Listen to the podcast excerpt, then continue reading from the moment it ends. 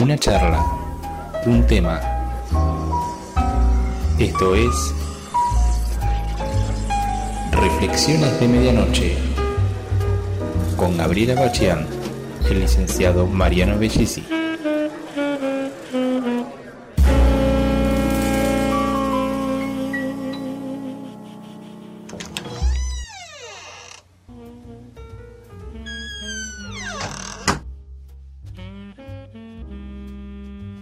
Mariano, ¿cómo estás? ¿Qué haces, Gaby?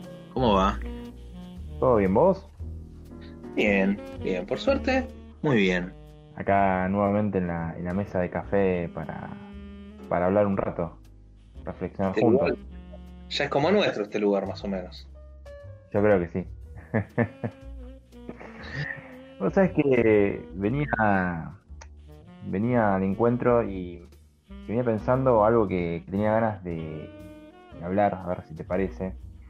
Porque la otra vez, eh, nada, estuve, viste, comiendo con, un amigo y, estaba un poco molesto. ¿viste? Yo le pregunté de qué le había pasado y resulta que me contó que, había empezado eh, terapia, eh, lo finalizó y, y pensó que, que iba a tener algún tipo, digamos, de devolución por parte del psicólogo en este caso, como que le iba a dar un consejo, ¿viste? Como que estaba esperando, como que él había ido para que le den un consejo, ¿viste? Y eso me, me trajo a, a- a que hoy hablemos un poco de la, de la psicoterapia. Me parece que eso que le estaba pasando a él es algo también que le pasa quizá a, a muchos. Y, y me gustaría arrancar con ese disparador, ¿viste? Con el tema de eh, esto Sí. que le pasaba a él, que era justamente que no, digamos, como que, que fue con, con la idea de, de tener un, a ver, un consejo y no, no pudo tener. Sí, em, yo creo que primero tendríamos que pensar qué es la psicoterapia. Eh, yo creo que en todo caso, eh, alguna de las teorías psicológicas toman la consejería como una pequeña parte de la psicoterapia, una muy pequeñísima parte. Y hay algunas, algunos modelos teóricos que toman la consejería, otros no. Entonces, eh, es algo muy común que suele pasar eh, en gente que está comenzando su primer proceso psicoterapéutico, eh, encontrarse con esto, ¿no? De pensar que el, el terapeuta o la terapeuta le va a dar herramientas para eh, resolver un problema. ¿Cuál es el problema? Es que la característica de esas herramientas no es lo que la persona muchas veces espera, ¿no? Si vamos al psicólogo, a la psicóloga para que nos diga qué tenemos que hacer, eh, nos vamos a llevar una decepción. Claro, Sí. estamos sonados. Eh, Sí. Muchas veces pasa justamente eso, que digamos que, que van con, se va con la idea, digamos, de, encontrar una solución primero como una solución mágica, eh, con un consejo, ¿no? Que, o una herramienta en lo inmediato que ayude a destrabar ese conflicto, ¿no? Y justamente sucede eso. Sí, el tema es que, cuál es esa herramienta, ¿no? Si esa herramienta sirve para decirnos qué tenemos que hacer como pacientes o si sirve para ayudarnos a pensar el problema y decidir nosotros como pacientes. Me parece que son dos cuestiones diferentes. Y a veces nos encontramos con que eh, del otro lado no está la devolución que nosotros queremos. Y sí, a veces pasa, porque va dependiendo mucho de la expectativa que nosotros ponemos en el espacio eh, en la otra persona que nos está recibiendo. Entonces, eso eh, está bueno tenerlo en cuenta porque esa herramienta que nos van a dar lo- los terapeutas va a ser para que nosotros podamos pensar el problema desde otro enfoque y decidir, eh, voy a decir, más eficazmente. Y muy entre comillas el más eficazmente. Eh, pero sí que lo correcto sería que el terapeuta no nos diga lo que tenemos que hacer. Ahora, eh, esta, esta persona, ¿no? O sea, mi amigo, eh, resulta que estaba tan decepcionado que que dejó, al segundo encuentro ya Ujú. dejó porque estaba, digamos, molesto. Y eso me llevó también a pensar, y te lo traslado a ver qué te parece, a una pregunta, obviamente, que es eh, si todo sujeto, digamos, es un sujeto de análisis de terapia, o sea, que, digamos que todos podemos ir a terapia, o sea, somos personas para ir a terapia, porque viste que pasa también muchos que dicen, no, yo arranqué, fui una vez, dos veces, la verdad que no, no, es lo mío, viste, no, no es lo mío, no pude, no, no me sentí cómodo, y está. Y ahí terminó. Eh, es así, o sea, hay personas que no, no están aptas por llamarlo así, para la terapia o, es otra cosa? Mira, eh, es muy particular que eh, mucha gente viene una primera consulta eh, y no vuelve más. otra tanta vuelve en la segunda y luego de la segunda ya no vuelve más. Pareciera que la segunda, ya venir en una tercera sesión Parecería ser un umbral que va marcando un poco. ¿no? Eh, es, muy común lo que le pasó a tu amigo. Mucha gente lo hace, ¿no? Porque por ahí. Eh, y me parece bien, porque uno como usuario, como consultante, también tiene que ver con qué se encuentra del otro lado. No, no es solamente ir y confiar, sino ir, ver qué le parece, qué impresión te deja, cuánta conexión hay con el terapeuta. Eh, entonces, muchas veces pasa eso. Ahora, yendo a lo que vos preguntás, yo creo que eh, primero quiero que aclaremos una cosa. Cuando hablamos de analizable, nos estamos enfocando específicamente desde un modelo terapéutico que sería el psicoanálisis. Después, el resto de las teorías eh, no hablan tanto de análisis, hablan de proceso terapéutico, ¿no? Pero, ¿por qué te hago esta aclaración?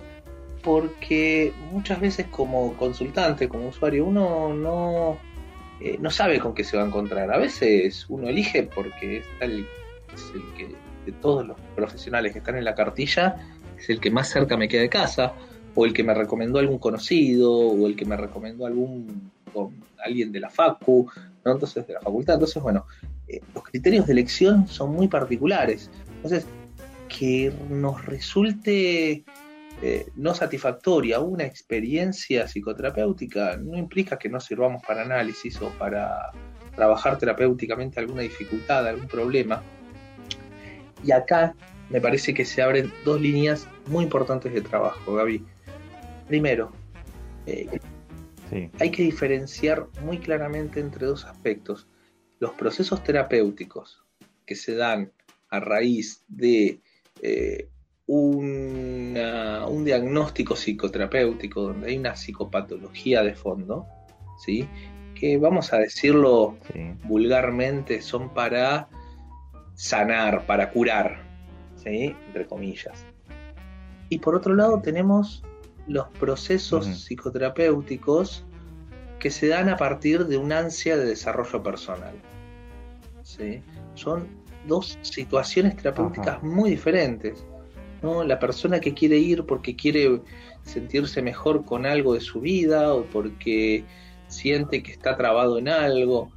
Y en cambio otra persona, otra, otra situación diferente es aquel que consulta por un ataque de pánico, O por un eh, trastorno de ansiedad o, algo que hace más referencia al, como te decía antes, entre comillas, al curar, al sanar. Entonces, no vamos a, no vamos a enfocar diferente, vamos a enfocar diferente, mejor dicho, eh, una cosa y la otra. ¿sí? Entonces, eso va a regular también las, las expectativas, va a regular un montón de cosas del consultante, me parece. Un montón de variables que hacen. Sí, tal cual. Fíjate qué interesante lo que dijiste al principio, que es sumamente importante y muchas veces pasa de largo, obviamente por desconocimiento, que es esto de, elegir a un, a un, terapeuta, ¿no? Eh, y las diferentes, digamos, eh, diferentes modelos, ¿no? De, terapia que hay, eh, de escuelas, digamos, de, terapia. Porque ahora sí, ahí personalmente me toca a mí, porque si bien hace muchos años que, hago terapia, me acuerdo que al principio había elegido, sin, conocimiento obviamente, a un terapeuta específico que era, digamos, de un modelo de terapia y la verdad me acuerdo que primera experiencia, que fue esa, eh, no me gustó para nada. Segunda, segundo encuentro, eh, desistí también, eh, y, digamos, de seguir. Y más adelante, con el conocimiento ya, eh, un poco ya conociendo, informándome, eh, fui eligiendo hasta justamente sentirme cómodo ¿no? en esa terapia. Y bueno, desde hace ya años que, la continúo. Pero es muy importante eso también porque, y como mensaje, ¿no? Porque muchas veces muchos desisten y dicen, no, esto no es lo mío, y quizá no es eso, no tiene que ver tampoco con el terapeuta, sino que quizá eh, esa persona necesita o, por ahí va por otro lado, ¿no? Por otro tipo, digamos, de, modelos o de terapeutas, etcétera, porque también hay que tener en cuenta que es va a ser el espacio personal de uno, uno se tiene que sentir cómodo en ese, en ese, ese lugar, digamos, con, con el psicólogo. Sí, sí, dos cosas. Primero, es tan importante eh, el modelo con el que trabaja ese terapeuta como el, estilo de personalidad de ese terapeuta. Eso también es muy importante, porque que hacen las dos cuestiones creo que hacen a la conexión, ¿no? A, esa cuestión eh, transferencial, ¿no? Que hace entre el terapeuta y ese paciente, ese consultante. Eso por un lado. Por otro lado, esto último que decís, va a ser el espacio donde yo voy a volcar, eh, en el mejor de los casos, mis más profundos miedos, mis más profundas fantasías, mis expectativas, eh, mis ansiedades, mis eh, dificultades vinculares. Voy a volcar mi interior ahí. Vaya si tiene que ser importante y tiene que ser un espacio cuidado, ¿no? Y sentir que está cuidado del lado del terapeuta también. A veces pasa que eh, eh, eso, ese clima que se da en el consultorio no está tan dado a partir de si hay sillones lindos o si la pared está pintada linda o si eh, de la, la, ventana tiene una linda vista. Eso muchas veces está dado por el clima que se genera entre esas dos personas que están ahí digo dos personas, estamos hablando de un abordaje individual, pero hay algo que se crea, que se gesta ahí, que es propio de ese espacio y de ningún otro, entre esas dos personas, ¿no? Entre el terapeuta y esa otra persona que va a volcar, va a volcar toda su intimidad, va a volcar un montón de cosas que quizá a mí me ha pasado muchas veces de que pacientes me digan, eh, mira, esto nunca se lo conté a nadie, ¿no? Fa, qué peso, ¿eh? Qué peso de eh, tener en tus manos algo que alguien nunca le contó a nadie. Es muy fuerte, Gaby, eso. Y creo que eh, eso, insisto, va mucho más allá del clima emotivo de las paredes. Eso se genera entre esas dos personas, en esa relación que quizá no se, no se daba por fuera. ¿no? Tal cual, es fundamental encontrarse eh, digamos, cómodo en el espacio que, uno, que uno va a habitar. eso es fundamental. Y muchas veces por desconocimiento, justamente, porque obviamente uno no, entiende, o por, ahí va movido a esa consulta, por ahí empujado por otro, porque también pasa eso, ¿no? Que, digamos, porque otra de las cosas también que está bueno hablar es el mito de que la terapia es para gente con trastorno, ¿no? O sea, tenés un problema, o sea, anda al psicólogo, O sea, entonces uno a veces va movido, ¿no? Por un tercero que dice, che, anda, fíjate, y por ahí al principio, viste, no, no sabes, qué sé yo, y bueno, es fundamental encontrar esa conexión también con, el terapeuta, justamente por estas cuestiones, ¿no? Que tienen que ver con lo que uno va a contar y para que uno se sienta también cómodo, que también que es interesante, ese, ese mito, digamos, que persiste, que tiene que ver con que la terapia es solo para, para gente con trastorno. Sí, eh, ya hay un tabú que se está empezando a borrar que es con respecto al psicólogo. y que vamos, sí, ¿no? El tabú que se está rompiendo de, esto de que el psicólogo es para los locos. Y es más, eso hoy se está extendiendo a otras áreas, como por ejemplo la psiquiatría. Hoy en día se está volviendo cada vez más común el acceso a un psiquiatra, ¿no? aunque sea por una interconsulta, aunque no se medique, ¿no? y también eso en algunas ciudades, eh, en algunos sectores del país se está empezando a romper también el tabú. ¿no? A veces pensamos que ir al psiquiatra es solamente para que nos medique o solamente para que eh, nos dé una herramienta que tiene que ver más con lo biológico. Y en realidad quizá es una interconsulta, quizá es otra mirada, quizá es brindar herramientas desde otros sentidos, de otro aspecto, ¿no? Y, y, por suerte se está empezando a romper un poco eso y se está generando un acceso masivo tanto al espacio de psicoterapia como al espacio de psiquiatría también. Claro, tal cual. Y fíjate qué importante, volviendo al tema este de, mi amigo que estaba tan, tan molesto, que, en un momento además de, estar esperando un consejo ¿no? del terapeuta, también eh, como a él y a muchos, les ha pasado, esperan también como que el terapeuta tenga esa cura, ¿no? O sea, que el terapeuta, como que el psicoterapeuta, o sea, tiene la cura, ¿no? O sea, que, que pareciera como que vamos a poder ir a nuestra terapia, a nuestro espacio, y que ahí vamos a recibir una cura como, un doctor, ¿no? O sea, que nos va a recetar y con eso nos vamos a curar. Eh, y me parece, no sé si compartís esto, pero me parece que no es tanto así, justamente, ¿no?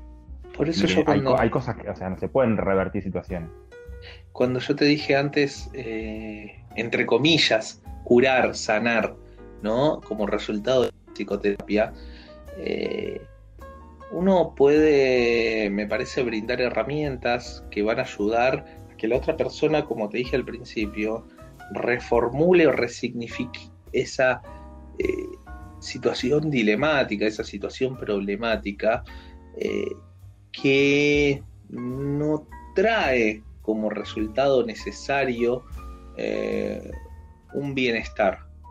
¿No? ¿A qué voy con esto? De que eh, el terapeuta a veces nos, nos da herramientas, nos presenta otra perspectiva de la situación para que nosotros podamos reencauzar. El terapeuta es lo más parecido, me parece, a un catalizador, ¿no? a un encausador, ¿no? a un canalizador. Y a partir de ahí, nosotros, los usuarios, los pacientes, los consultantes, vamos a encontrar otras formas de resolver. ¿sí? A eso yo llamo las herramientas que te da el terapeuta. ¿no? A veces em, me pasa que desde el otro lado, desde el lado del paciente, del consultante, no me doy cuenta como terapeuta que, a veces eh, hay mucha, mucha ansiedad por resolver una situación. A veces son situaciones que las que te presentan en el consultorio eh, que no se pueden resolver de un momento para otro. ¿no? ¿No? Un duelo. Eh, un duelo no se puede resolver en dos semanas, en tres semanas. Lleva un proceso de elaboración, como hablábamos en el último encuentro, Gaby, ¿te acordás? Eh, una pérdida de, de, una pareja de 50 años no se puede resolver en un mes y medio. ¿no? A veces uno va brindando herramientas, va brindando eh, ciertas técnicas para que la otra persona pueda eh, elaborar mejor, pueda ser, eh, tener un procesamiento un poco más óptimo de la situación, no meter las cosas abajo de la alfombra. Pero a veces eso no te asegura un bienestar, una cura. Insisto con las comillas en la palabra cura. ¿no? Entonces, eh, ¿a qué conclusión llegamos? Me parece que la psicoterapia es un, espacio que puede garantizar, que debe, mejor dicho, no que puede, que debe garantizar medios, pero que no puede asegurar fines. No sé si más o menos me explico. Sí, claro, por supuesto. Entonces vamos a, la terapia, eh, movidos muchas veces por un problema, un tema en par. Eh, y obviamente ahí se va a ir desarrollando, eh, junto con el terapeuta, obviamente, el camino, ¿no? Digamos, para poder ir conociendo también uno, o sea, porque muchas veces en, la terapia aparecen muchas cuestiones que tienen que ver con la, con la forma de ser de uno, que por ahí uno no lo veía o no, no estaba, digamos, por ahí adecuado a eso. Eh, y fíjate qué paradójico porque estamos como en una sociedad hoy se exige la inmediatez en todo, ¿no? que todo sea rápido, que todo sea ya, me duele la cabeza, me tomo un, este, un, medicamento, eh, quiero una comida, la tengo en cinco minutos en la puerta de mi casa, pero claro, llegamos al consultorio queremos también eso, ¿no? O sea, movidos por esa, esa cosa, digamos, de, inmediatez, queremos esa, esa, esa resolución inmediata, ¿no? Y muchos caen en esta tentación que tiene que ver con después abandonar la terapia porque dicen, no, no, no me es efectivo, esto no me está ayudando. Que van hace un mes, ¿no? han tenido tres sesiones, cuatro. Sí.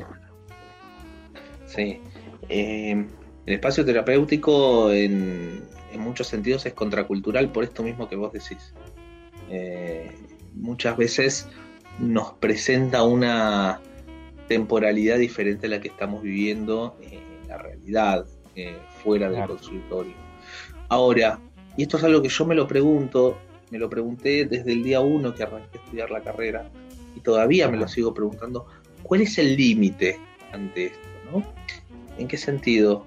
¿Cuál es el límite que uno como paciente o mismo como profesional le tiene que poner a esa, vamos a llamar, eficacia, no sé, esa efectividad dentro del consultorio? Porque vos decís, eh, y con toda razón, ¿no? Uno por ahí va un mes y deja, un mes son cuatro sesiones, y deja porque no ve resultados.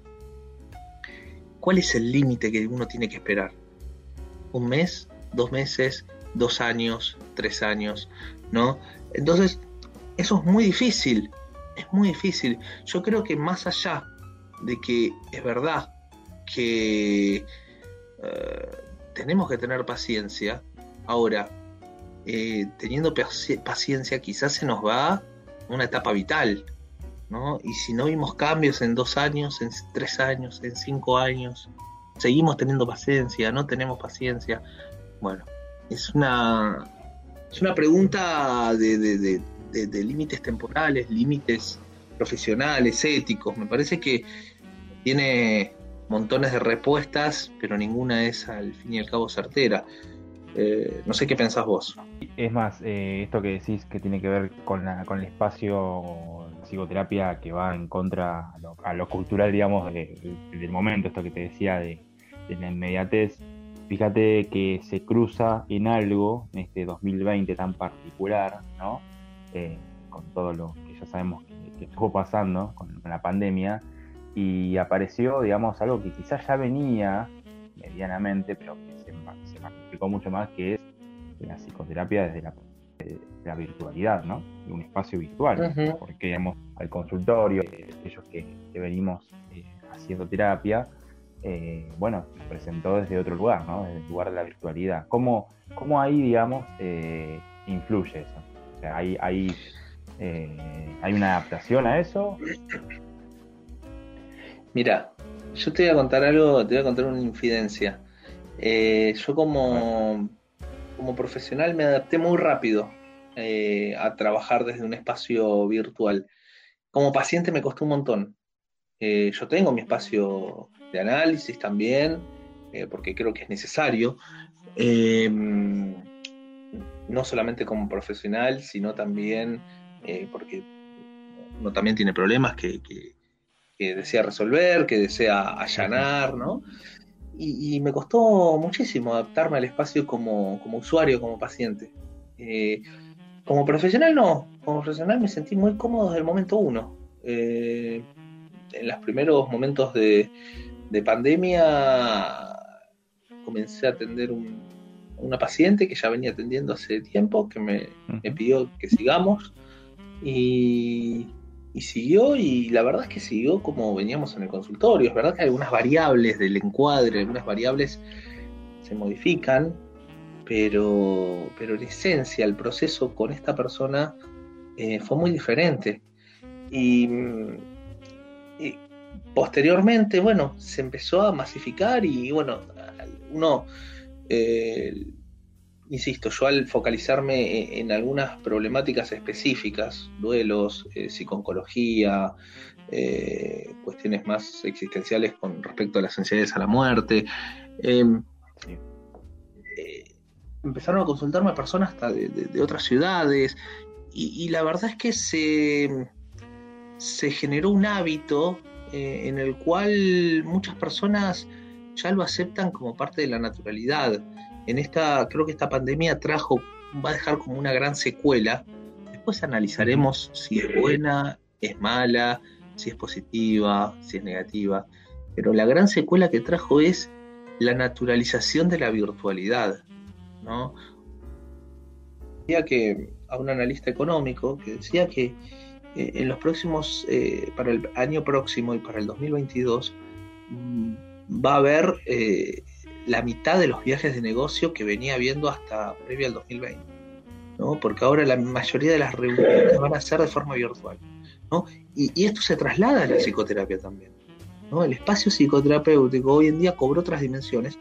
Obviamente que la virtualidad te lleva a tener necesidades que no se dan en la presencialidad, así como en la presencialidad, en la presencialidad se dan fenómenos que no se dan en la virtualidad. Ahora, sirve como una herramienta para eh, justamente brindar una, un catalizador, un encausador a un paciente que te lo solicita? Claro que sí, claro que sí. Hoy en día, por suerte, ya hay menos discusiones. Previa a la pandemia eh, había muy poco desarrollo teórico sobre este tema y había muchas dudas, no solamente desde los potenciales pacientes, potenciales consultantes, sino también desde los profesionales. Había muchísimas dudas. Hoy en día se naturalizó y por lo menos la mayoría de los colegas, eh, por lo menos algún paciente de forma virtual tienen, sobre todo con, con esto de no saber todavía hasta cuándo es la pandemia, no se sabe si, bueno, ahí nos metemos con, con respecto a algunas discusiones con relación al otro, ¿no? Pero, eh, pero creo que sí, Gaby, creo que es algo que, se puede usar y si se usa bien, éticamente, y no tiene por qué ser algo dañino ni mucho menos. Además también la virtualidad abrió las puertas para que muchos, digamos, muchas personas que, que por ahí no tienen acceso presencial para ir a un, terapeuta, eh, pudieran hacerlo también, ¿no? Eh, y eso es sumamente importante. Parece que, como ¿Sabes qué, vamos a tener una nueva, digamos, construcción después de todo esto. ¿Sabes qué? Eh, para, los, para las personas que tienen problemas de ansiedad, que tienen trastornos de ansiedad, eso. Sí. está comprobado que la virtualidad es muchísimo más eficaz que la presencialidad. ¿No? Mm, una persona con agorafobia, una persona con, con algún problema eh, de ansiedad social, ¿no? Eso, bueno, facilita muchas veces el abordaje. Entonces, ojo, no tiene que quedar ahí porque si no se cronifica. Pero es, me parece un medio de acceso fantástico. Sí, sí, es, por lo menos, eh, a ver, eh, algo positivo en un primer término como para que puedan este, iniciar caso de que no hayan hecho un, espacio terapéutico, ¿no? Obviamente. Eh, y, me parece que, dentro de lo malo que, ha sido este, esta, pandemia, eh, creo que esto es algo, bueno, ¿no? Que haya, se hayan abierto las puertas de esta manera, aunque sea desde la virtualidad, para, para que se creen nuevos espacios terapéuticos y que muchas más personas puedan tener ese acceso a, la terapia. Fundamental en, en muchos de estos casos. De hecho, tengo pacientes que son de acá, de Mar del Plata, y que quizá hemos empezado a trabajar en su momento de forma presencial, luego pasamos a la virtualidad, y que hoy me dicen, bueno, cuando, cuando se vuelva a trabajar desde la presencialidad, yo prefiero continuar con la virtualidad, ¿no? A ese extremo, porque eh, te simplifica no solamente la cuestión del traslado, sino también optimizar los tiempos. Creo que, se abren un montón de aristas alrededor de esto que, bueno, que es un fenómeno un poco más amplio que la psicoterapia en sí ¿no? El tema de la virtualidad, pero bueno, eh, creo que se, se, abren, ya te digo, nuevas puertas y, se optimizan otras, me parece. La virtualidad un tema para, para poder reflexionar en otro, en otro encuentro de café, ¿qué te parece, Mariano? Mm, fantástico, fantástico, David. Y ahora nos vamos porque nos van a echar, así que. Tenemos que empezar a venir más temprano. Tenemos que venir exactamente, me parece que no nos hemos dado cuenta. nos vemos la próxima, Mariano. Dale, Gaby. Nos vemos. Hasta, hasta el próximo encuentro.